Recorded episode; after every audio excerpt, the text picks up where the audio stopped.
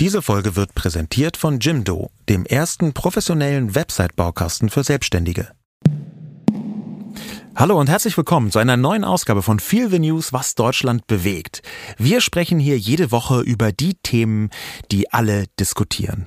Diese Woche haben wir uns vorgenommen, über die große Lüge der Work-Life-Balance in Deutschland zu sprechen. Denn wir leben in einem Land, in dem man sich für Urlaub entschuldigen muss. Ihr habt es wahrscheinlich mitbekommen, wir sprechen über die Ereignisse in den letzten Tagen und zwar über die ehemalige Familienministerin Anne Spiegel. Und für alle, die jetzt noch nicht ganz genau wissen, was es hier bedeutet, das ist passiert. Im März 2019 hatte mein Mann einen Schlaganfall. Diese hat dazu geführt, dass er seit dem Schlaganfall ganz unbedingt Stress vermeiden musste. Und deshalb haben wir uns als Familie entschieden, am Sonntag, den 25. Juli, in Urlaub zu fahren. Das war zehn Tage nach der Flutkatastrophe. Und das war ein Fehler, dass wir auch so lange in Urlaub gefahren sind. Und ich bitte für diesen Fehler um Entschuldigung. Mit dieser ungewöhnlich privaten Erklärung versuchte Grünen-Politikerin Anne Spiegel ihr Amt als Bundesfamilienministerin zu retten. Die Politikerin war unter massiven öffentlichen Druck geraten, nachdem bekannt wurde, dass sie im vergangenen Sommer einen vierwöchigen Familienurlaub angetreten war und das nur zehn Tage nach der verheerenden Flutkatastrophe im Ahrtal. Die Erklärung half ihr am Ende nicht. Nach einer Sondersitzung der Grünen Spitze musste Anne Spiegel von ihrem Amt als Bundesministerin zurücktreten. Einer Civi-Umfrage zufolge halten fast drei Viertel der BundesbürgerInnen den Rücktritt für richtig. Dennoch sehen gut zwei Drittel der Befragten die Problematik, dass Familie und Spitzenpolitik nicht gut vereinbar sind. Anne Spiegel ist durch eine extrem harte, persönlich unglaublich schwere Zeit gegangen. Mit dem heutigen Tag ist für sie nicht nur politisch, sondern auch persönlich ein Weg beschritten worden, der, glaube ich, deutlich macht, wie brutal Politik sein kann. Das ist eine Mahnung für uns alle in der Politik. Werbung. Sascha, ich würde gerne noch mal mit dir über Formbar sprechen. Wir haben uns unser wunderschönes Bücherregal bei Formbar designt, designen lassen und ich würde gerne heute noch mal ein paar Sätze über das Design verlieren, weil ich das wirklich so besonders finde bei Formbar, es sieht ein bisschen so aus, als hätten wir acht Leute in unsere Wohnung kommen lassen und die hätten das dann alles ausgemessen und entworfen und sich auch nochmal kreative Gedanken gemacht, weil dieses Möbelstück einfach am Ende so besonders aussieht. Ja, irgendwie hat man den Eindruck, da haben eine Innenarchitektin und der Schreiner tagelang zusammen dran gearbeitet. Es ist nämlich so, dass so rein vom Designaspekt, wir haben ja wirklich viele Möbelanbieter ausprobiert, man bei den allermeisten merkt, ah ja, das ist eins von der Sorte. Ne? Man kommt auch zu irgendwelchen Freunden, dann merkt man, ah, guck mal, die haben auch ein Regal von denen, die das dann äh, irgendwoher liefern.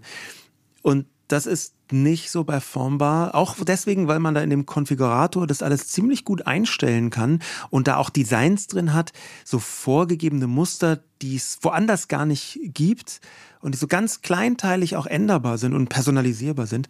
Das ist so eine richtige ein richtiges Designmöbel und das gefällt mir besonders gut. Ja, also ich finde, diese Einzigartigkeit macht Formbar schon aus und man muss auch dazu sagen, wir beide haben jetzt nicht das größte Händchen irgendwie dafür, ein Möbelstück von from scratch zu designen und wir haben es trotzdem hinbekommen, da ein wahnsinnig ästhetisches Möbelstück rauszubekommen und das finde ich halt so toll. Formbar übernimmt das alles, also man hat am Ende wirklich das Gefühl, dass man da von mehreren Profis beraten wurde und auch wenn man alles selbst konfiguriert, ist es ja so, dass am Ende nochmal DesignerInnen von Formbar drüber sehen, was ich auch super entlastend finde, dass man nicht selbst irgendwie dann Angst hat, irgendeinen Fehler im Design gemacht zu haben, der einem dann erst auch beim Aufbau auffällt, weil man natürlich das nicht studiert hat oder Ahnung davon hat. Und gerade da setzt Formbar an und ihr kriegt wirklich, geht mal auf die Formbar-Seite, auch auf Instagram und schaut euch einfach an, was da für Ergebnisse rauskommen können und lasst euch inspirieren. Es ist wirklich einfach ein absolutes kreatives Paradies. Ihr könnt jetzt auf form.bar slash Herzensmöbel, also mit OE gehen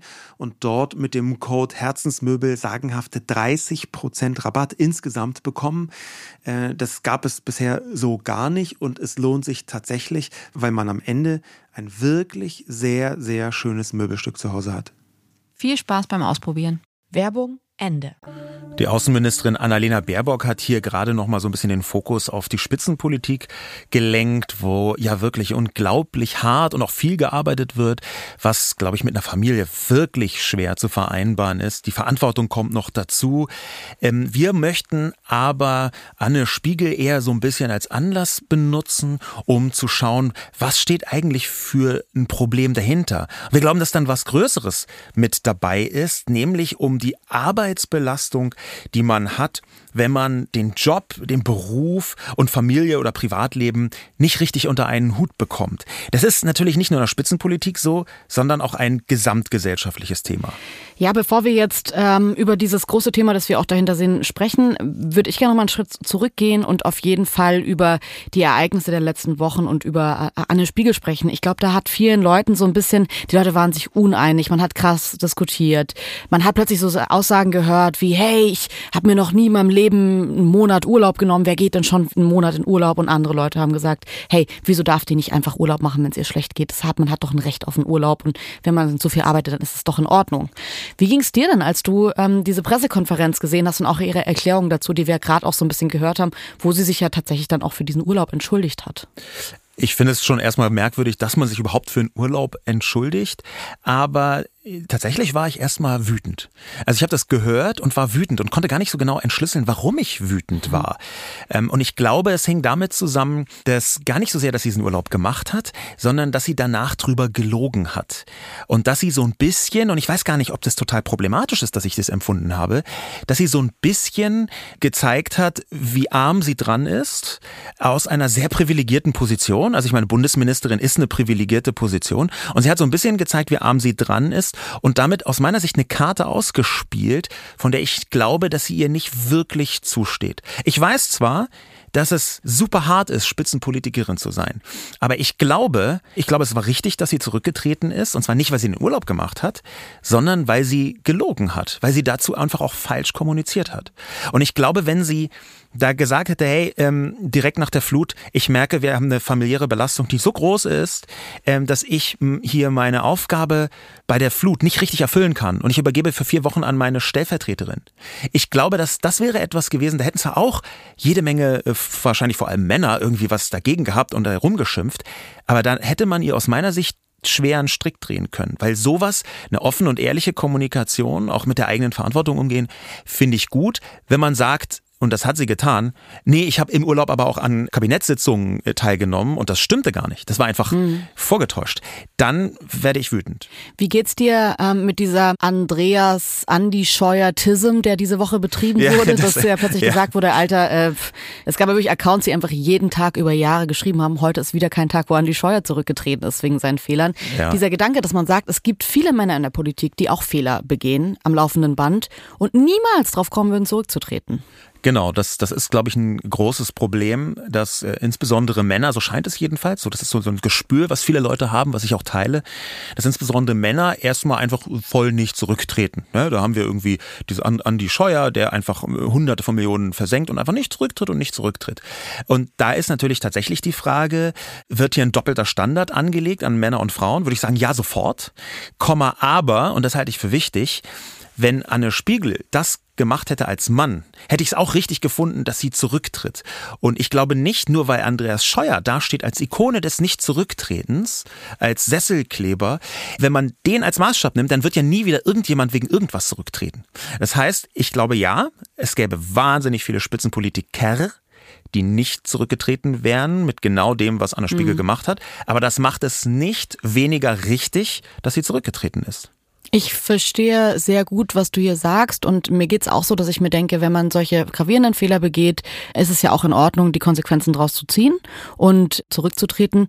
Ich muss aber sagen, dass ich schon auch ein Verständnis für die Lage von Anne Spiegel habe und auch für die Entscheidungen, sogar für die Lügen und für die Fehler habe, weil ich finde, dass das tatsächlich auch so ein bisschen der Druck in der Arbeitswelt ist und vor allem, ich würde auch schon sagen, dass da noch dazu kommt, dass sie eine Frau ist, aber ich würde erstmal grundsätzlich sagen, das ist der Druck in der Arbeitswelt, dass man denkt, ich muss das jetzt hier machen. Wenn mir das angeboten wird, dann muss ich das jetzt hier wahrnehmen, dann muss ich das Amt auch noch machen und also ich kann total verstehen, wie sie da hinkommt, obwohl man ja sagen muss, okay, sie hat ja die wichtigen Ämter oder zwei weitere Posten nach dem Schlaganfall ihres Mannes angenommen. Also von der Chronologie her ist es ja schon so, dass man jetzt nicht sagen kann, ja, sie hat jetzt unwissend über das, was da passieren wird, ganz viele Ämter angenommen, die eigentlich schon zu viel waren und dann kam dieser Schicksalsschlag, äh, Schlaganfall des Mannes dazu.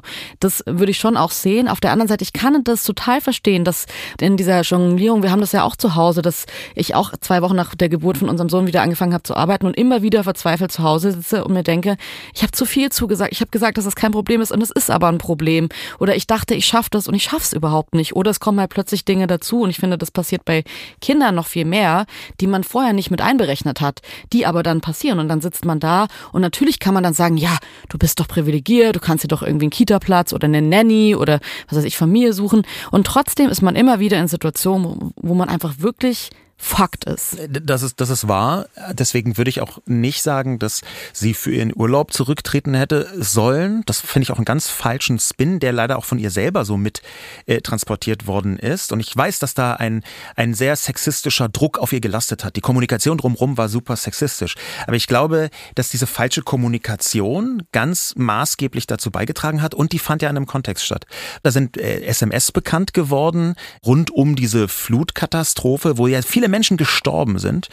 Und Anne Spiegel hat da schon gezeigt, dass sie sehr fixiert auf das eigene Image und auf die PR war.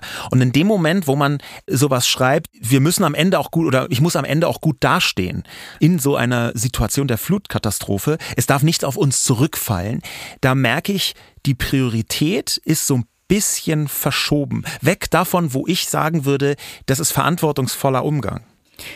Weiß ich nicht. Also ich finde, um ehrlich zu sein, also sich nicht darüber bewusst zu sein, dass Politik auch ein Stück weit Öffentlichkeitsarbeit ist und sich über diese Öffentlichkeit auch bewusst zu sein. Also sie hat hier was ausgesprochen, von dem ich denken würde, dass das jeder Politiker, jede Politikerin in sich trägt und danach auch total handelt. Und wir sehen ja auch, dass es immer wieder auch gerade in dieser besagten Flutkatastrophe anderen Politikern wie Armin Laschet auf die Füße gefallen ist, das vielleicht nicht bis ins letzte Detail mitzudenken, wie man da steht. Ich bin mir da ehrlich gesagt nicht ganz sicher. Ich finde auch, es wurde sich ja dann auch sehr aufgehangen an diesen Statement von ihr und dass sie am Ende dann nochmal so in die Kamera sehr nervös gesagt hat, ob sie jetzt da einen Abbinder, ob man da einen Abbinder braucht. Ich habe das eher als sehr unangenehm wahrgenommen. Es war ihr, glaube ich, auch sehr unangenehm. Sie hat ja auch betont, dass sie vorher nie so über ihr Privatleben gesprochen hat. Dann kommt da so eine ein bisschen so eine Entschuldigung, dass ich atme äh, Erklärung, die ja wirklich so, also dass sie sich da in so einer Form für einen Urlaub entschuldigt, war, glaube ich, auch wirklich am. Das, das war jetzt nicht das Problem. Das Problem war, dass sie gelogen hat, dass da einfach Sachen so in der zeitlichen Abfolge nicht gestimmt hatten.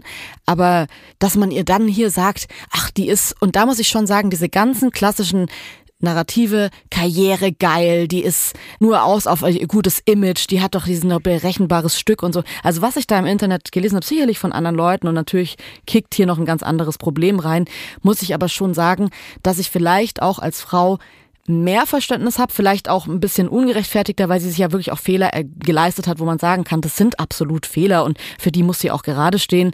Am Ende geht's mir trotzdem so, dass ich mir denke, ja, du sagst, es wäre vielleicht auch besser, wenn ein paar Männer zurückdrehen würden, aber sie machen es halt nicht. Und wenn dann dieser Raum nur noch aus Leuten besteht, die sich halt weigern zurückzutreten und Leuten, die nachgerückt sind, weil andere zurückgetreten sind und es im meisten Fall Frauen sind, dann macht mich das trotzdem wütend, obwohl sie Fehler begangen hat und man sagen kann, es ist richtig, dass sie dafür zurücktritt.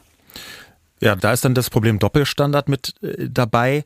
Ich habe wahrgenommen, dass die Debatte auch deswegen so wahnsinnig emotional war, dass sehr viele Leute in den sozialen Medien ähm, schnell hochgekocht sind, weil sie sich da irgendwie selber wiedererkannt haben oder äh, Probleme in ihrem Umfeld gesehen haben, die sie wiedererkannt haben. Ich glaube, die Leute haben hier nicht nur für oder gegen Anne Spiegel diskutiert, sondern eben auch ein bisschen über sich selbst und auch ein bisschen über die Wut, die man empfindet, wenn zum Beispiel Doppelstandard Standards angelegt werden.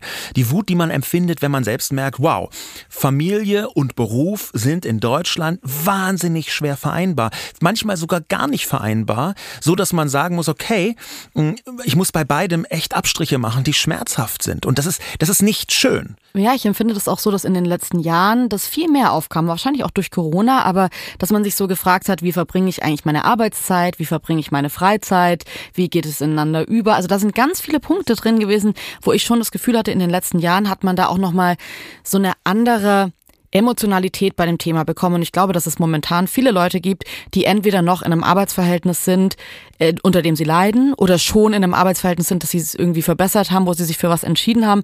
Aber was auf jeden Fall so ist, und das finde ich total interessant und zeigt für mich auch total, es geht hier nicht um diesen Einzelfall Anne Spiegel und den Einzelfall Spitzenpolitik und Vereinbarkeit mit Familie, sondern die Leute haben da anscheinend ein Problem mit und das ist schon länger. Wenn man sich die Krankheitsstatistiken ansieht für psychische Krankheiten, dann ist es so, dass von 2010 bis 2020 die Fehltage aufgrund von psychischen Erkrankungen 56 Prozent zugenommen haben.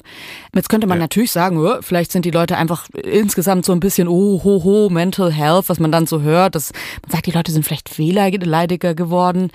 Das ist ja nicht so. Also bei allen anderen Krankheiten ist es entweder gleich geblieben oder sogar zurückgegangen, der Krankheitsstand. Ja, da, da sehe ich jetzt, da schlagen zwei Herzen in meiner Brust, weil ich das durchaus auch positiv sehe. Ich hatte nämlich gesagt, dass wir aus einer äh, Zeit kommen, vor, sagen wir mal, 15, 20, vielleicht 25 äh, Jahren, irgendwie so die Blüte der Babyboomer, als es komplett verpönt war, auch nur über eigene psychische Erkrankungen zu sprechen. Und da haben sich Leute nicht mal getraut zu sagen, oh, ich habe vielleicht gerade eine depressive Verstimmung, ich sollte mal zwei Wochen zu Hause bleiben und dann eine Therapie anfangen und das wegignoriert haben. Ähm, ich sehe also jetzt nicht nur negativ, dass mehr Menschen sich wegen psychischer Erkrankungen krank melden, sondern ich sehe auch positiv, dass das eine größere gesellschaftliche Akzeptanz hat. Und zu diesen Erkrankungen gehört natürlich auch Stress, so ein übergroßer Stress, dass man überhaupt erst mal wahrnimmt, um Gottes Willen, ich bin hier kurz vom Burnout, ich sollte jetzt mal wirklich langsam machen. Hm. Ja, sehe ich auch, wobei ich es trotzdem erschreckend finde, dass die Anzahl der Fehltage auf einem absoluten Höchststand ist, so in den letzten Jahrzehnten. Und man sagen muss, die äh, Technikerkrankenkasse hat, die bringt jedes Jahr so eine Anti-Stress-Studie raus oder Stressstudie, wo sie eben Leute befragen, die eben aufgrund von psychischen Erkrankungen sich krankschreiben lassen, wie es denen geht und was so die Gründe sind. Und der Haupt Hauptgrund ist für die meisten Menschen Arbeit. Ja. Also der Druck auf der Arbeit, das Arbeitspensum, dass sie das nicht schaffen, die Vereinbarkeit mit dem Privatleben. Und dann würde ich halt schon sagen, wenn das jetzt sich so krass mit Daten erfassen lässt, dann würde ich sagen, könnte man schon drüber reden. Es ist hier nicht ein Einzelfall und es ist vielleicht auch kein Problem oder kein Trend, der sich jetzt halt irgendwie gerade im 21. Jahrhundert ergibt, weil wir irgendwie alle so super feely sind, sondern dann ist es vielleicht einfach ein systematisches Problem, über das wir ja auch heute hier sprechen wollen. Es ist äh, definitiv ein systematisches Problem, aber es ist auch ein psychisches oder psychologisches Problem. Ähm, ich habe da eigene Erfahrungen, wenn wir äh, von Burnout sprechen. Ich hatte selber mal eine Art Burnout, das war jetzt nicht diagnostiziert, aber es hat sich so stark danach angefühlt, dass ich das einfach heute so bezeichnen würde. Und das hing ganz eng zusammen mit dem Anfang meiner beruflichen Laufbahn. So die ersten Erfolge gehabt und auch sich wohl, habe ich mich wohl gefühlt, wie ich da so reinkomme mit Vorträgen, mit Auftritten, mit Lesungen, mit Medienauftritten. Und da dachte ich dann irgendwann, wow, jetzt habe ich so einen Durchbruch bekommen, den ich ganz lange vorher nicht hatte.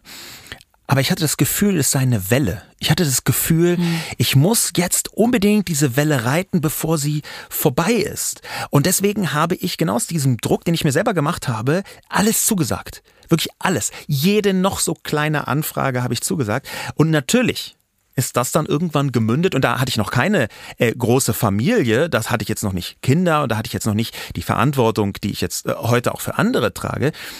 Da habe ich gearbeitet, bis ich zusammengebrochen bin. Ich weiß noch, ich kam dann irgendwann an einem Freitag sehr spät abends nach Hause und aber äh, wirklich Tür zu angefangen zu weinen hm. äh, und hatte am nächsten Tag irgendwie überall am Körper rote Flecken. So, wo ich dachte, okay, das kannte ich von mir nicht. Und der Grund war tatsächlich, dass ich mir nicht eingestanden habe, dass ich mir diesen Druck in völlig unmenschlicher Weise selber gemacht habe und auch danach gehandelt habe. Glaubst du, dass das nur, also weil ich, ich sehe auf der einen Seite diese, ich kenne das auch, diesen Druck von innen. Ich empfinde aber auch einen Druck von außen, der schon da ist. Also ja, ist jetzt nicht nur so, dass man sagt, okay, das ist alles so, wenn man sich mal im Kopf da frei machen würde, dann wäre alles cool, sondern es ist ja schon auch so, dass wir in einem System leben, das auch immer wieder so Druckmomente schafft und manchmal erkennt man die, finde ich, auch gar nicht richtig. Auf jeden Fall. Also ich meine, die Miete muss man bezahlen und Essen muss ja. man auch bezahlen. Und das ist natürlich ein äußerer Druck, der vorsichtig gesagt für viele Menschen super existenziell, nicht nur scheint, sondern sogar ist. Aber erstmal wäre, glaube ich, ist es sinnvoll, auf so einer Vereinbarkeitsebene überhaupt zu sprechen von Leuten, die jetzt nicht ganz unmittelbar vorm Verhungern stehen, die jetzt nicht da kurz davor stehen, aus der Wohnung rauszufliegen, weil da, glaube ich, auch nochmal ganz andere Problematiken sind, mhm. sondern über eine bestimmte Form von Druck, den man im Alltag spürt, wenn man sonst eigentlich einigermaßen denkt, man kommt zurecht. Wie ist es denn bei dir, weil du ja auch in ganz vielen Bereichen dazu neigst, möchte jetzt nicht zu sehr aus dem Familiennähkästchen plaudern, aber sehr intensiv, also fast ein bisschen zu intensiv zu arbeiten. Also ich glaube, und das ist ja auch das Ding, warum machen das so viele Menschen und mir, ich wahrscheinlich auch. Man hat einen wahnsinnigen Spaß an der Arbeit. Das ist auch so ein bisschen so das Selbstverständnis, wie möchte man sein Leben gestalten, wie möchte man sein, wer möchte man sein und darüber, also ich definiere mich krass über Arbeit und habe da total gemerkt, dass es mir hilft, das zu machen, was ich gerne machen möchte. Aber ich glaube, was trotzdem damit einherschwingt, und zwar die ganze Zeit, ist, dass man so ein bisschen diese äußeren, diesen äußeren Druck hat und ich da immer wieder merke, und das hatten wir auch in letzter Zeit total Thema, dass es dann plötzlich doch zu viele Projekte sind und dass es dann plötzlich einfach nicht mehr geht oder dass man merkt, oh, man hat jetzt echt schon lange nicht mehr irgendwie mal einen Spaziergang in das, also so Sachen gemacht, die man nicht, natürlich kriege ich es irgendwie hin, mal so, was heißt ich, mal die Wäsche zu machen oder was man halt so macht, man Haushaltsarbeiten oder Termine wahrzunehmen, Arzttermine oder so. Aber dieses einfach mal einen Spaziergang in der Sonne zu machen oder was zu tun, wo man sagt, da nehme ich mir jetzt mal ein bisschen Me-Time, das fällt dann so hinten runter und das kann man, finde ich, auch relativ lang so abschneiden und dann merkt man aber irgendwann, ich bin nicht glücklich und es irgendwas ist hier los. Und das ist ein Trend, den ich in den letzten Wochen total viel bei Leuten entdeckt habe, von denen ich mir immer dachte, und das ist ja dann auch das Krasse, dass man sich im Kopf denkt, ach komm, jetzt reiß dich doch zusammen. Es gibt Leute, die machen viel mehr.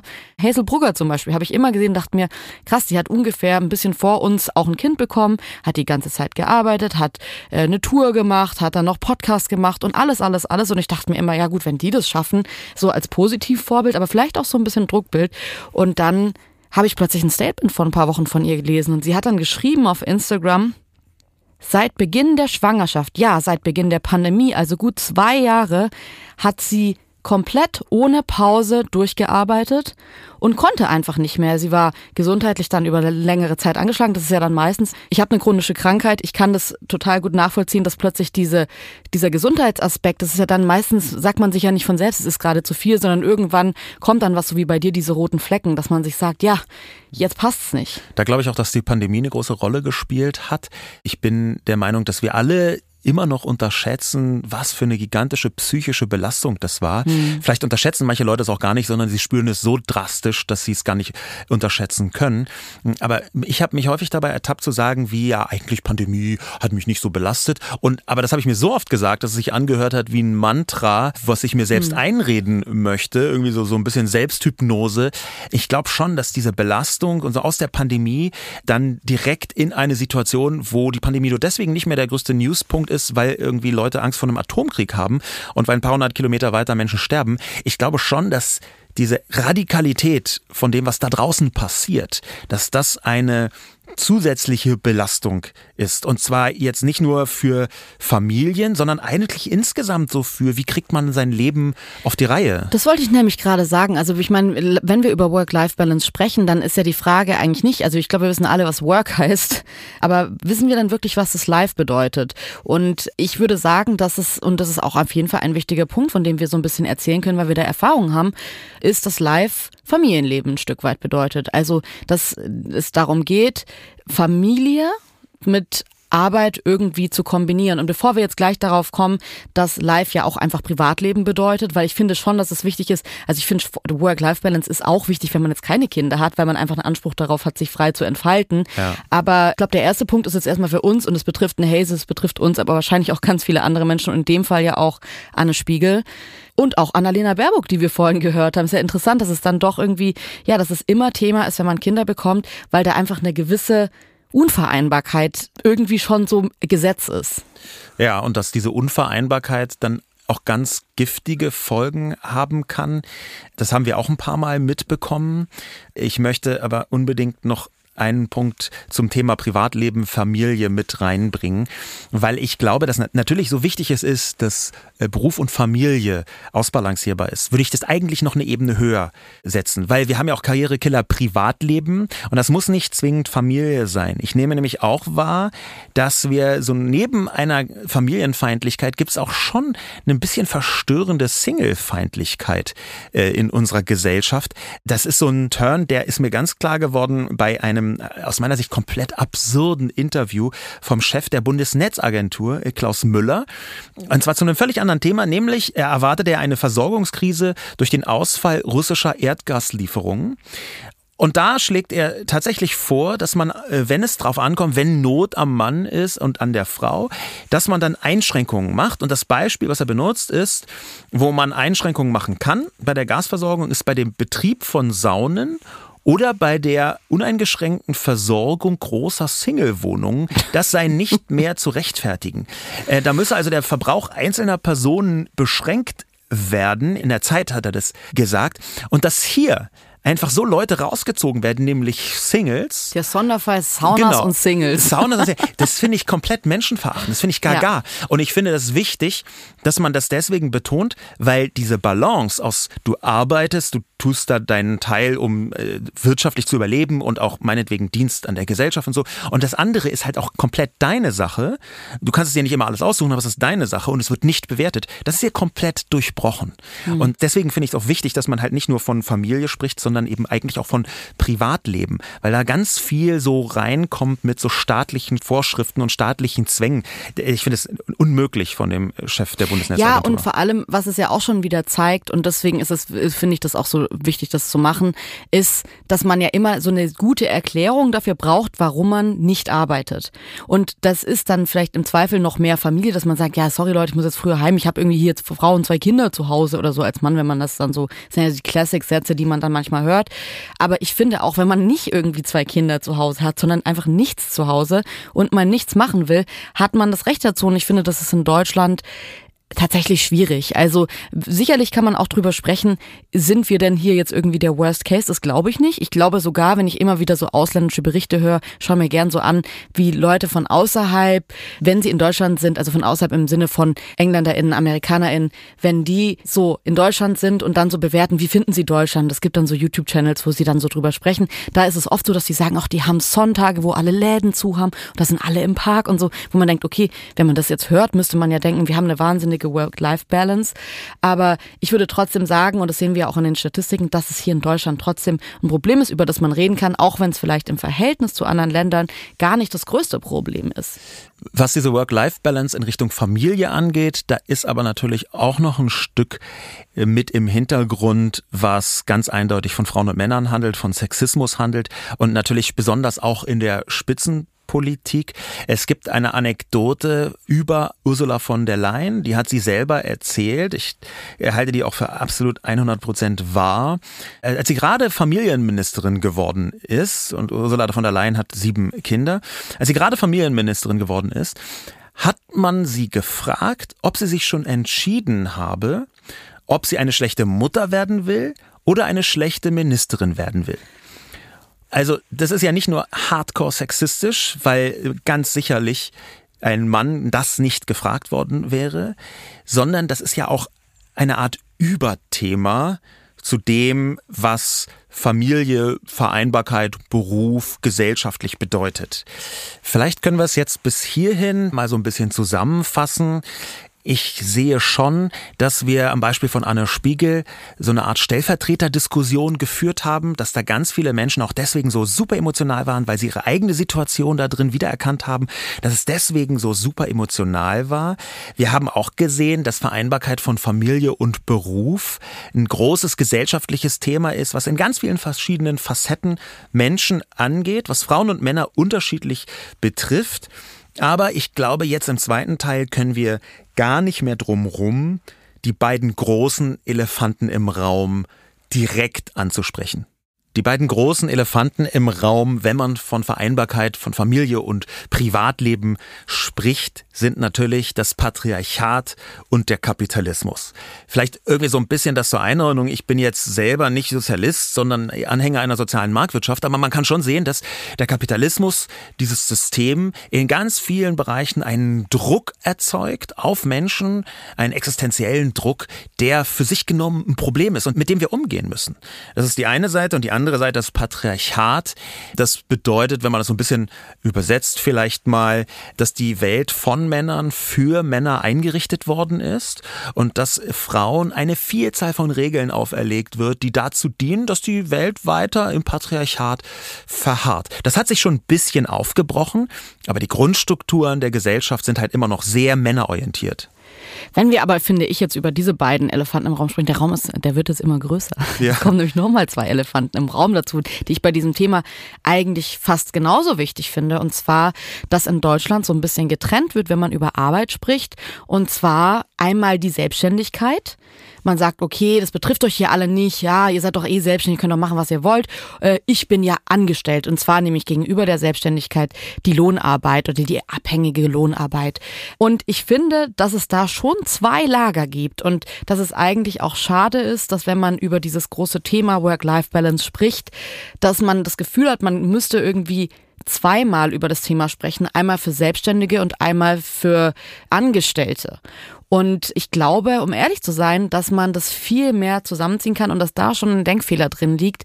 Also du bist ja jetzt äh, sehr kurz. Wie lange warst du in deinem Leben angestellt? Ich war äh, sechs Monate in meinem Leben angestellt und fand es am Schluss ein bisschen viel, habe sofort ge ja. gekündigt. Okay, also ich war, war wie, wie, wie, lange warst du denn ich war, angestellt? Ähm, äh, das heißt jetzt, ich lache so, ich bin gar nicht so viel länger, aber ich bin jünger als du auch, muss ja. man noch sagen. Wobei die Chance, dass ich wieder angestellt bin, ist auch wahrscheinlich, weiß ich jetzt nicht. Aber ich habe nach dem Studium auf jeden Fall drei Jahre in der Anstellung gearbeitet. Mit Arbeitsvertrag und mit Gehalt und mit Lohnsteuer und was man eben so alles dann macht und bin dann erst so richtig in die Selbstständigkeit rein. Also ich würde sagen, ich kann beide Seiten ganz gut und muss sagen, dass ich finde, dass beide Seiten extrem viel voneinander lernen können, weil man denkt ja immer so ein bisschen, die Selbstständigen, das ist irgendwie so so die privilegierte Situation, die müssen sich gar keine Sorgen um nichts machen und oder müssen sich andere Sorgen machen. Und ich empfinde aber, dass man, wenn man so die Arbeit bewertet, also im Sinne von, was kann ich mir rausziehen, was kann ich lernen, dann können Selbstständige total viel von dieser Struktur, die in der Arbeitnehmerinnenwelt herrscht, lernen. Also so dieses sich zum Beispiel am Anfang vom Jahr so ein bisschen einzuteilen, wann nehme ich mir Urlaub. Das ist eine Sache, die merke ich selbst als Selbstständige, das macht man nicht. Also wir machen es jetzt gerade auch ehrlich gesagt noch nicht so richtig, weil wir noch kein Kind in der Schule haben und das ist dann, glaube ich, so eine natürliche, da müssen wir uns eben Urlaub nehmen. Aber sich Pausen zu schaffen, auch zu wissen, jetzt ist mal Arbeitsende und nicht bis 10 Uhr am Laptop zu sitzen, das finde ich ist so dieses Strukturelle kann man sehr aus der Arbeitnehmerinnenperspektive lernen. Ja, und umgekehrt können natürlich auch Festangestellte viel von äh, Selbstständigen Kollegen lernen eine bestimmte Form von Freiheitsdenken und das geht nicht in allen Jobs, das ist schon klar, aber wir haben jetzt während der Pandemie gesehen, auch äh, Stichwort Homeoffice natürlich, dass es angefangen hat irgendwie mit einer Verschmelzung, dass ganz viele Elemente vom Freiberuflertum, von Selbstständigen so eingesickert sind in die Arbeit von Festangestellten. Total und ich denke auch, ehrlich gesagt, finde ich, das könnte man das manchmal auch so ein bisschen als, ich sage jetzt mal, Inspiration nutzen. Zwei Instagramerinnen, die ich total bewundere für ihr Freiheitsstreben, haben, ist zum Beispiel Claudi Sarocki, die gerade, ich weiß gar nicht, ob die gerade eine Art Weltreise macht, aber wenn man ihr so ein bisschen auf diesem Account, Insta-Account Claudi Z folgt, dann sieht man, die reist hier irgendwie vom einen Land ins nächste. Und was dann bei mir manchmal losgeht, ist so dieses, dass ich mir denke, die macht aber ganz schön viel Urlaub, bis ich halt merke, nee, nee, nee, die arbeitet schon auch von unterwegs. Und ich fände es eigentlich total spannend und es ist leider so ein bisschen schade, dass man ja oft diese Vorzüge der Selbstständigkeit so ein bisschen versucht zu verschweigen, wenn man denkt, ah, das betrifft eh nicht viele Leute, anstatt sich da auszutauschen und auch vielleicht als Arbeitnehmerin, wenn man es dann kann, sich da was rauszieht, weil der zweite Account, den ich so inspirierend finde, ist zum Beispiel Charlotte Weise, die nicht in Deutschland lebt, aber ich würde es mal sagen, das Arbeitsumfeld, sie hat einen deutschen Instagram-Account, produziert irgendwie viel so für deutsche Firmen, also ich, es ist jetzt kein international Ding bei ihr, sondern eigentlich könnte sie auch in Kassel-Brauxel leben. Sie lebt aber nicht da. Und ich glaube, der Strand in Castrop-Rauxel ist ein bisschen weniger geil als der in, äh, bei Barcelona, wo sie so unterwegs ist. Das sind jetzt natürlich mit zwei InfluencerInnen zwei spezielle selbstständigen Perspektiven, aber ich glaube, es ist immer wieder wichtig, als Selbstständige oder als festangestellte Person so ein bisschen einen Abgleich zu machen mit der Gesellschaft. Weil das entwickelt sich nämlich weiter. Und ich würde jetzt nicht sagen, hey Leute, werdet alle festangestellte InfluencerInnen. Das ist natürlich Quatsch. Äh, aber ich, sehe ich sehe schon, dass wir immer mehr in eine Gesellschaft gehen, wo für viele, leider nicht für alle, aber für viele Menschen viel größere Chancen im beruflichen Bereich sind, als sie selbst häufig glauben. Und die nutzt zu nutzen und sich da inspirieren zu lassen, das halte ich für super wichtig. Ich sehe total, was du meinst. Äh, trotzdem würde ich jetzt sagen, das sind jetzt zwei Leute, die halt mir jetzt näher sind oder wo ich mich in letzter Zeit habe inspirieren lassen. Ich würde aber sagen, wenn du jetzt auch, weiß ich jetzt nicht, CEOs oder andere Leute aus anderen Branchen, die einfach irgendwie in irgendeiner Form über ihren Job berichten, wenn du dir das reinziehst, dann finde ich schon, wir haben letzte Woche gesagt, okay, man lernt vor allem irgendwie, wenn andere Fehler machen und man dabei zusieht und vielleicht auch zusieht, wie andere lernen. Wenn wir das jetzt so auf diese Woche übertragen, diese Erkenntnis, dann würde ich sagen, okay, ich finde, dafür wird extrem wenig darüber gesprochen. Also für mich war es auch lang als Arbeitnehmerin ein Ausschlussargument, weil ich immer gesagt habe, ach, die sind selbstständig, das betrifft mich doch gar nicht. Und das stimmt halt nur bis zu einem gewissen Teil, weil ich glaube, wir leben ja trotzdem alle in der Gesellschaft beieinander und die Pandemie hat es zumindest so ein bisschen aufgelöst, diese Grenzen.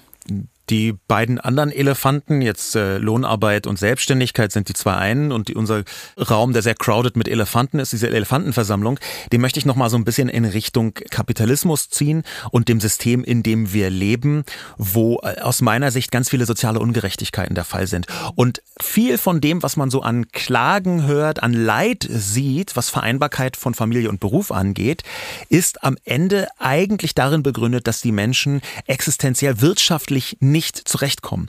Das ist nämlich tatsächlich ein riesiger Unterschied, ob man einen wirtschaftlichen extremen Druck hat, ob man arm ist und dann Familie und Beruf vereinen muss, ob man zum Beispiel um seinen Job fürchten muss, weil man es sich nicht leisten kann, den zu verlieren, weil man dann einfach komplett seine Existenz verliert. Das hat man, hat man völlig anderen Druck. Total. Ich würde sogar sagen, dass wir gemerkt haben, auch in unserer Situation, dass ein gewisses Geld einfach dazu reicht, sich gewisse Sorgen vom Leib zu schaffen. Und wenn man das nicht tun kann, und das ist gerade, finde ich, im familiären Kontext, wenn wir jetzt bei Anne Spiegel sind zum Beispiel, finde ich, ist es schon ein starkes Argument zu sagen, ja, du verdienst aber irgendwie fünfstellig im Monat. Du musst dir eine Nanny oder eine Betreuung oder irgendwas ein Stück weit auch von diesem vielen Geld, das du bekommst, um eben Leute vertreten zu können, auch angemessen, musst du dir dann vielleicht auch irgendwie die private Haushaltshilfe oder was weiß ich besorgen. Für Menschen, die das nicht haben, ist so eine Situation natürlich viel auswegsloser zu sagen, ja, kümmere dich mal um deine Work-Life-Balance, wenn du zwei Kinder hast, am Existenzminimum arbeitest und halt gar nicht vorankommst. Die Frage ist ja auch, was so die Existenznöte mit einem machen und wie verbreitet die sind. Es gibt da jetzt bei Solo-Selbstständigen äh, gibt es eine ganze Reihe von Leuten, die wirklich im Existenzminimum oder noch drunter unterwegs sind. Es gibt Zahlen vom Bundesarbeitsministerium von 2016, wo 40 Prozent der Solo-Selbstständigen mit ihrem Gehalt noch unter dem Niveau des Mindestlohns sind. Und das ist natürlich eine Situation, da ist Work-Life-Balance wirklich so mehr oder weniger das letzte Problem, was man hat. Also allein dieser Fakt, dass so viele Menschen, also wahrscheinlich auch in unserem Umfeld davon betroffen sind, hat mich ehrlich gesagt nochmal so ein bisschen dazu gebracht, auch nochmal mich genauer damit zu beschäftigen, Wen betrifft es denn genau? Und da ähm, kann ich wirklich sehr diese TK äh, Anti-Stress-Studie empfehlen, weil da nämlich auch noch drin steht und ich glaube, das betrifft dann tatsächlich auch noch mehr Leute als die Solo-Selbstständigen. Und zwar, dass Frauen tendenziell, und dann hast du wieder völlig recht, da kickt am Ende das Patriarchat, Frauen sind tendenziell mehr gestresst und mehr betroffen als Männer, obwohl sie besser mit Stress umgehen können. Und das deutet auf einen anderen Punkt hin, den einfach, den wir auch so ein bisschen soziologisch mit betrachten müssen. Es gibt einfach einen Begriff, der im 20. Jahrhundert, so Ende des 20. Jahrhunderts ganz groß geworden ist. Ähm, der heißt Entgrenzung. Und das ist einfach, wenn so die Grenze zwischen Arbeit und Privatleben anfängt zu verschwimmen. Und das ist sowohl bei Selbstständigen wie auch bei Festangestellten äh, ziemlich radikal in der letzten Zeit. Ich glaube, es ist auch durch Corona hat sich das intensiviert. Es gibt diesen Begriff Work-Life-Blending, also so Vermischung von Arbeit und Privatleben. Und das kann zu einem echten Problem werden. Total interessant ist hier auch, dass jetzt gerade eine Fernsehserie rauskam, Severance, die sich genau mit diesem Thema so ein bisschen befasst, beziehungsweise genau mit dem anderen Teil, und zwar, dass diese Verblendung nicht stattfindet, sondern dass man eben sagt, okay, es ist ein bisschen kafkaesker Albtraum, und zwar Menschen sind bereit, sich so ein kleines Implantat ins Gehirn setzen zu lassen, woraufhin ihr Berufs- und ihr Privatleben komplett getrennt ist. Das heißt, sie erinnern sich in der einen Zeit nicht, was sie in der anderen Zeit gemacht haben Krass. und umgekehrt. Heftig. Habe hab ich noch nicht gesehen, aber irgendwie ist erstmal so, äh, zeigt ja, dass dieses Thema, wenn diese Serie da draußen ist und wird, glaube ich, mega gut besprochen, dass dieses Thema einfach richtig viele Leute umtreibt. Ich glaube, auch das ist irgendwie durch Corona nochmal ein bisschen aufs, aufs Tablett gekommen. Und auch, weil in den letzten Jahren, ob das jetzt in Startups ist oder in großen Unternehmen, weil relativ viele Arbeitgeber so ein bisschen auf äh, We Are Family gemacht haben. Das heißt, das ist ja so ein bisschen im Positiven wie und Negativen, lass uns doch mal auch außerhalb der Arbeit treffen und dann lädt der äh, Chef nochmal alle ein und vielleicht fahren sogar manche Leute irgendwie in Urlaub mit der Agentur oder was auch immer in ihrem Büro. Und da, es gibt einen Wunsch, nicht nur von Arbeitgebern, aber auch von ArbeitgeberInnen, dass die Arbeit noch ein bisschen mehr so wie eine Familie, ein bisschen mehr Privatleben ist. Wobei da bin ich immer so ein bisschen, weiß ich nicht, weil ich auch wahrscheinlich schon so gearbeitet habe und äh, halt diese klassische, wir zahlen hier irgendwie nach äh, Feierabend dann die Pizza und irgendwie eine halbe Cola und damit ist doch dann okay, wenn du fünfeinhalb Stunden länger arbeitest. Das fand ich immer schwierig, habe ich auch ehrlich gesagt, hat mich irgendwann auch dazu getrieben zu sagen, nee, bin ich einfach persönlich nicht für gemacht und ich bin eigentlich total empfänglich für so diese We Are Family Geschichten, aber wenn es so ein ausbeuterisches Element hat und und ich finde, das hat es in den meisten Fällen, wo sowas angeboten wird. Es gibt ja dann auch dieses wunderbare Wort Vertrauensarbeitszeit, was eigentlich heißt, ich habe keinen Bock, dir deine Überstunden zu zahlen. Und du gehst, wann du möchtest, was ich ja im ersten Moment, ich habe das mal bei einem Freund im Arbeitsvertrag gehört und dachte mir, geil, Jackpot, Vertrauensarbeitszeit. Bis er gesagt hat, ja, aber das heißt nicht, dass ich irgendwie um 14 Uhr gehen kann und die darauf vertrauen, dass ich nicht erstmal ein Eis essen gehe. Und da muss man schon sagen, das wird natürlich viel genutzt. Ich finde es aber trotzdem interessant, dass in den letzten Jahren sehr viel über ähm, Arbeit nachgedacht wird. Und ich meine, wir könnten wahrscheinlich eine extra Folge machen, nochmal zu bedingungsloses Grundeinkommen. So, das ist, glaube ich, so ein Riesenkapitel und dass man das jetzt hier vielleicht schwieriger aufmachen kann. Aber wenn wir im Arbeitskontext bleiben, finde ich es interessant, sowas zu lesen, wie das Konzept, das jetzt gerade in Belgien eingeführt wurde, und zwar die Vier-Tage-Woche. Also man muss sagen, es ist noch nicht ganz so revolutionär, wie sich's anhört, weil es ist zwar künftig flexibel können ArbeitnehmerInnen entscheiden, ob sie an vier oder an fünf Tagen die Woche ihre Arbeit verrichten wollen. Die Arbeitsstunden bleiben aber gleich. Was ja so ein bisschen heißt, okay, ihr könnt entweder mega rushen, wobei ich fand das ganz gut. Ich war immer jemand, ich bin gerne schon so um sechs oder sieben ins Büro gegangen, habe halt morgens gearbeitet. Dann hätte man es wahrscheinlich auch nach vier Tagen geschafft und hätte nicht dann dieses blöde, man kommt halt am Freitag trotzdem rein, obwohl man eigentlich gern zu Hause wäre gemacht. Aber auf der anderen Seite ist ja genau das, du kannst das auch an vier Tagen äh, schaffen. Das ist ja auch so ein Schritt in eine Richtung, die bei ganz vielen Angestellten ein Problem sind, nämlich der sogenannte Präsentismus. Dass du also deine Präsenz als so wichtig begreifst, dass du der alles un unterordnest. Dass du also nicht sagst, okay, ich schaffe meine Arbeit und wenn die geschafft ist, dann gehe ich halt auch um äh, 14.30 Uhr und das muss dann halt auch mal in Ordnung sein, sondern dass du um jeden Preis da sein möchtest. Es gibt eine ganze Reihe von Chefs und Chefinnen, die das so empfinden. Und der Präsentismus hat sogar aus meiner Sicht katastrophale Folgen, weil wir in den letzten Jahren eine Vielzahl von Menschen gehabt haben, die angegeben haben, dass sie sogar krank zur Arbeit erscheinen. Und äh, fast 70 Prozent, das war eine, eine Beschäftigtenbefragung von 2017 von der Agentur für Arbeit, fast 70 Prozent der Menschen sind schon krank zur Arbeit gegangen, mindestens einmal. Und das ist eine Form von, ich tausche meine Präsenz ein gegen Geld, die ich für komplett schädlich halte. Wobei ich mich da immer frage, also ich finde es ehrlich gesagt, aber ich war halt auch lang, äh, ja, für meine Verhältnisse lang Arbeitnehmerin. Ähm, ich finde es gar nicht so krass, weil ich finde, wenn man jeden Tag arbeiten geht, dann natürlich hat man mal einen Tag, Tag, wo man denkt, oh, mir geht's heute nicht so gut, aber heute ist halt wichtig, da muss ich reingehen. Und ich finde es auch ehrlich gesagt, ich habe schon solche Tage gehabt, wo ich jetzt nicht danach dachte, wie werde ich hier nur vom System behandelt, sondern einfach dachte, ja gut, ich bin halt mal krank zur Arbeit gegangen. Ich finde, an der Pandemie kann man da auch nochmal anders drüber nachdenken, ja. weil es einfach auch ein bisschen unsozial oder was ist ein bisschen sehr unsozial ist, krank zur Arbeit zu gehen und damit auch äh, die Krankheit von anderen in Kauf zu nehmen, die sich anstecken. Aber wenn man jetzt einfach nur mal so diesen Fact an sich ansieht, dann frage ich mich halt, ist dieser Präsentismus, klar, man hat irgendwie dann so das Gefühl, ich bin unabdingbar. Ich finde, man hat aber auch manchmal das Gefühl, ich muss meinen Laptop aufklappen, wenn der Chef kommt und so ein bisschen wie dieses Meme, die Katze, die dann in die Tasten haut, da sitzen und so tun, als hätte ich was zu tun. Dabei hätte ich eigentlich gar nichts mehr zu tun und könnte nach Hause gehen. Es ja, ist so ein da gibt es vielleicht so eine lustige Anekdote zu erzählen von Anfang des Jahrtausends. Da hat, ähm, ich glaube 2005, eine Frau namens Corinne Meyer ein Buch geschrieben, Bonjour Paris, äh, französisches Buch, war riesen Bestseller in Frankreich und das hat einfach ausschließlich davon gehandelt, wie man als festangestellte Person innerhalb eines großen Unternehmens sich eine Nische schafft, wo man gar nicht mehr arbeiten muss.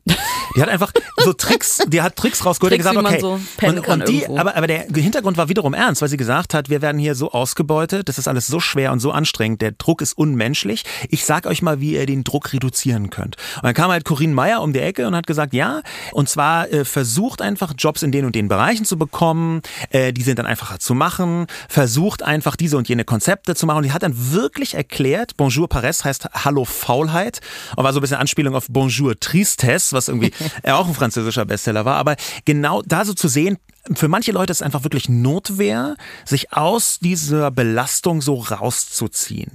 Ja?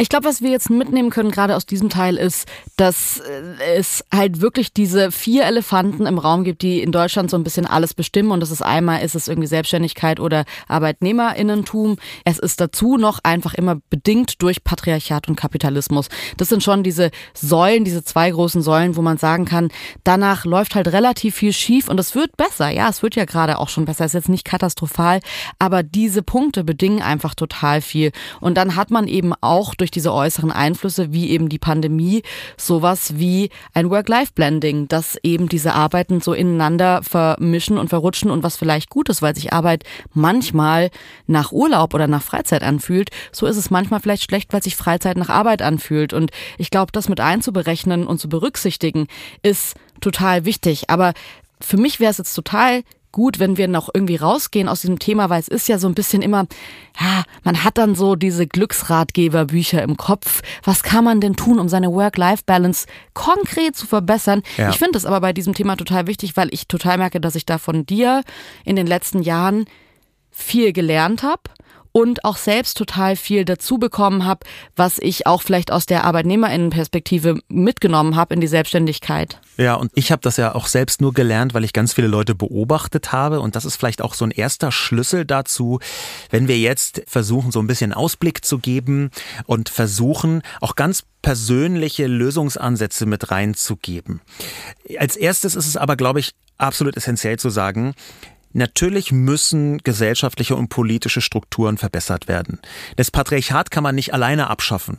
Ja, den Kapitalismus kann man nicht alleine sozialer machen. Und es gibt Menschen, die kommen äh, zum Beispiel aus finanziellen Gründen nicht aus ihren Zwängen raus und dann nützen die ganzen Tipps auch nicht. Nehmen wir zum Beispiel Alleinerziehende. Ja, alleinerziehende Haushalte bekommen zu fast 35 Prozent Hartz-IV-Leistungen, weil sie anders nicht zurechtkommen. Darunter sind sogar Leute, die arbeiten und eben aufstocken müssen, einfach weil Erziehung, weil Familie zu unterhalten und gleichzeitig zu arbeiten echt ein hartes Ding ist, wo, woran manche Leute auch scheitern. Wir merken das jetzt jeden Tag. Und natürlich gibt es Menschen, bei denen nützen die ganzen Tipps nichts. Ich weiß aber auch, dass es Menschen gibt, die versuchen, konkret ihre Situation zu verbessern. Und die, glaube ich, wenn sie nicht am Existenzminimum entlang sich hangeln müssen und gezwungen sind, wo ihnen wirklich nur noch verbesserte Strukturen nutzen, dann kann man trotzdem immer noch etwas tun, um genau mit diesen Elefanten im Raum zu, besser zurechtzukommen und, und seine eigene also Situation konkret vielleicht einen ganz zu konkreten verbessern. Tipp, den du mir mal gegeben hast und den ich jetzt im Alltag total oft umsetze und ich weiß, das ist nicht in jeder Form überall möglich, aber tatsächlich habe ich bei vielen Punkten so eine Abwehrhaltung gehabt, wenn du das gesagt hast und habe gesagt, das geht nicht, das geht nicht so äh, und habe dann gemerkt, als ich es mal so ausprobiert habe, doch, das geht viel öfter, als man denkt. Und es gibt diesen wunderbaren Film mit Jim Carrey, den ich wirklich liebe, der Ja-Sager, wo er sich so vornimmt, ab jetzt sage ich zu allem Ja. Und ich glaube aber, dass wir oft Ja sagen und eigentlich lernen müssten, Nein zu sagen und Grenzen zu setzen. Das Nein sagen muss man lernen. Ich musste das auch wirklich hart lernen. Ich habe äh, original, das hört sich so peinlich an, aber ist vielleicht auch peinlich, aber egal. Ich habe vor dem Spiegel zu mir Nein gesagt. Ähm, und ich habe mir dann Ausreden ausgedacht am Anfang. Wie kann ich am besten Nein sagen, bis ich gemerkt habe, nein. Jedes Nein mit einer Ausrede ist eigentlich kein Nein, kein echtes aus mir kommendes Nein, sondern eine Art Trick, unter dem ich früher oder später leide, weil die meisten Ausreden sind nicht gut. Der Punkt ist, Nein sagen lernen als ersten Schritt und als zweiten Schritt verhandeln lernen. Weil das, das wissen viele, ganz viele Leute nicht. Ein Nein ist in vielen Fällen nur der erste Schritt von ganz vielen, die danach heißen, man muss darüber verhandeln, zu welchen Bedingungen es dann vielleicht doch stattfinden kann oder warum genau man Nein gesagt hat und das dann anders handhaben. Verhandeln lernen ist wahnsinnig wichtig. Und dazu muss man auch so ein bisschen, und das ist wieder eine Frage der eigenen Haltung, den eigenen Wert besser einschätzen. Das ist übrigens auch wieder ein patriarchaler Trick. Das Patriarchat belohnt insbesondere Frauen, wenn sie nicht Nein sagen. Hm. Niemand wird uns am Ende des Lebens einen Preis verleihen, wenn man irgendwie super viele Überstunden gemacht hat und wenn man irgendwie da mit der Arbeit gut hingekommen ist und alles für ein Unternehmen geschafft hat. Aber ein Unternehmen liegt jetzt nie nachts wach und macht sich Sorgen um euch. Und ihr müsst selbst, wir müssen selbst unsere eigenen Anwälte in dieser Situation sein, weil sich niemand sonst stark macht. Und ich glaube, man hätte manchmal so gerne, und das kenne ich von mir selbst, dass, dass diese Grenzen gewahrt werden, dass jemand kommt und sich für einen einsetzt und dass ähm, man dann alles bekommt, was man so will, dass auf einen Acht gegeben wird. Aber das Problem ist, dass man manchmal selbst auf sich Acht geben muss. Ja. Kommen wir einfach mal zum Fazit. Ich glaube, grundsätzlich erstmal ranzugehen an das eigene Leben und sich zu fragen, was sind meine Möglichkeiten, das ist auch ziemlich entscheidend. Wenn wir so von gesellschaftlichem Druck sprechen, halte ich es für super wichtig, dass wir alle uns immer wieder überprüfen. Jetzt zum Beispiel gerade in diesem, in der Anne Spiegel-Debatte. Da bin ich mir nämlich selber unsicher. Ich habe am Anfang gesagt, dass ich wütend war, aber war ich vielleicht aus falschen Gründen wütend? Hätte ich vielleicht einen Mann anders bewertet? Das kann gut sein. Und ich glaube, da muss ich mir selber nochmal Gedanken drüber machen, ob ich vielleicht hier nicht Anne Spiegel Unrecht getan habe, weil ich mit ihr, und das ist halt auch Patriarchat, Doppelstandards, Frauen anders bewerten als Männer, weil ich ihr härter zugesetzt habe, also sie härtere ähm, Maßstäbe angelegt habe, als ich das mit Männern getan hätte. Also sich selber zu prüfen, bin ich vielleicht, wie gehe ich mit Menschen um, die unter diesen Zwängen leiden? Bin ich da missgünstig?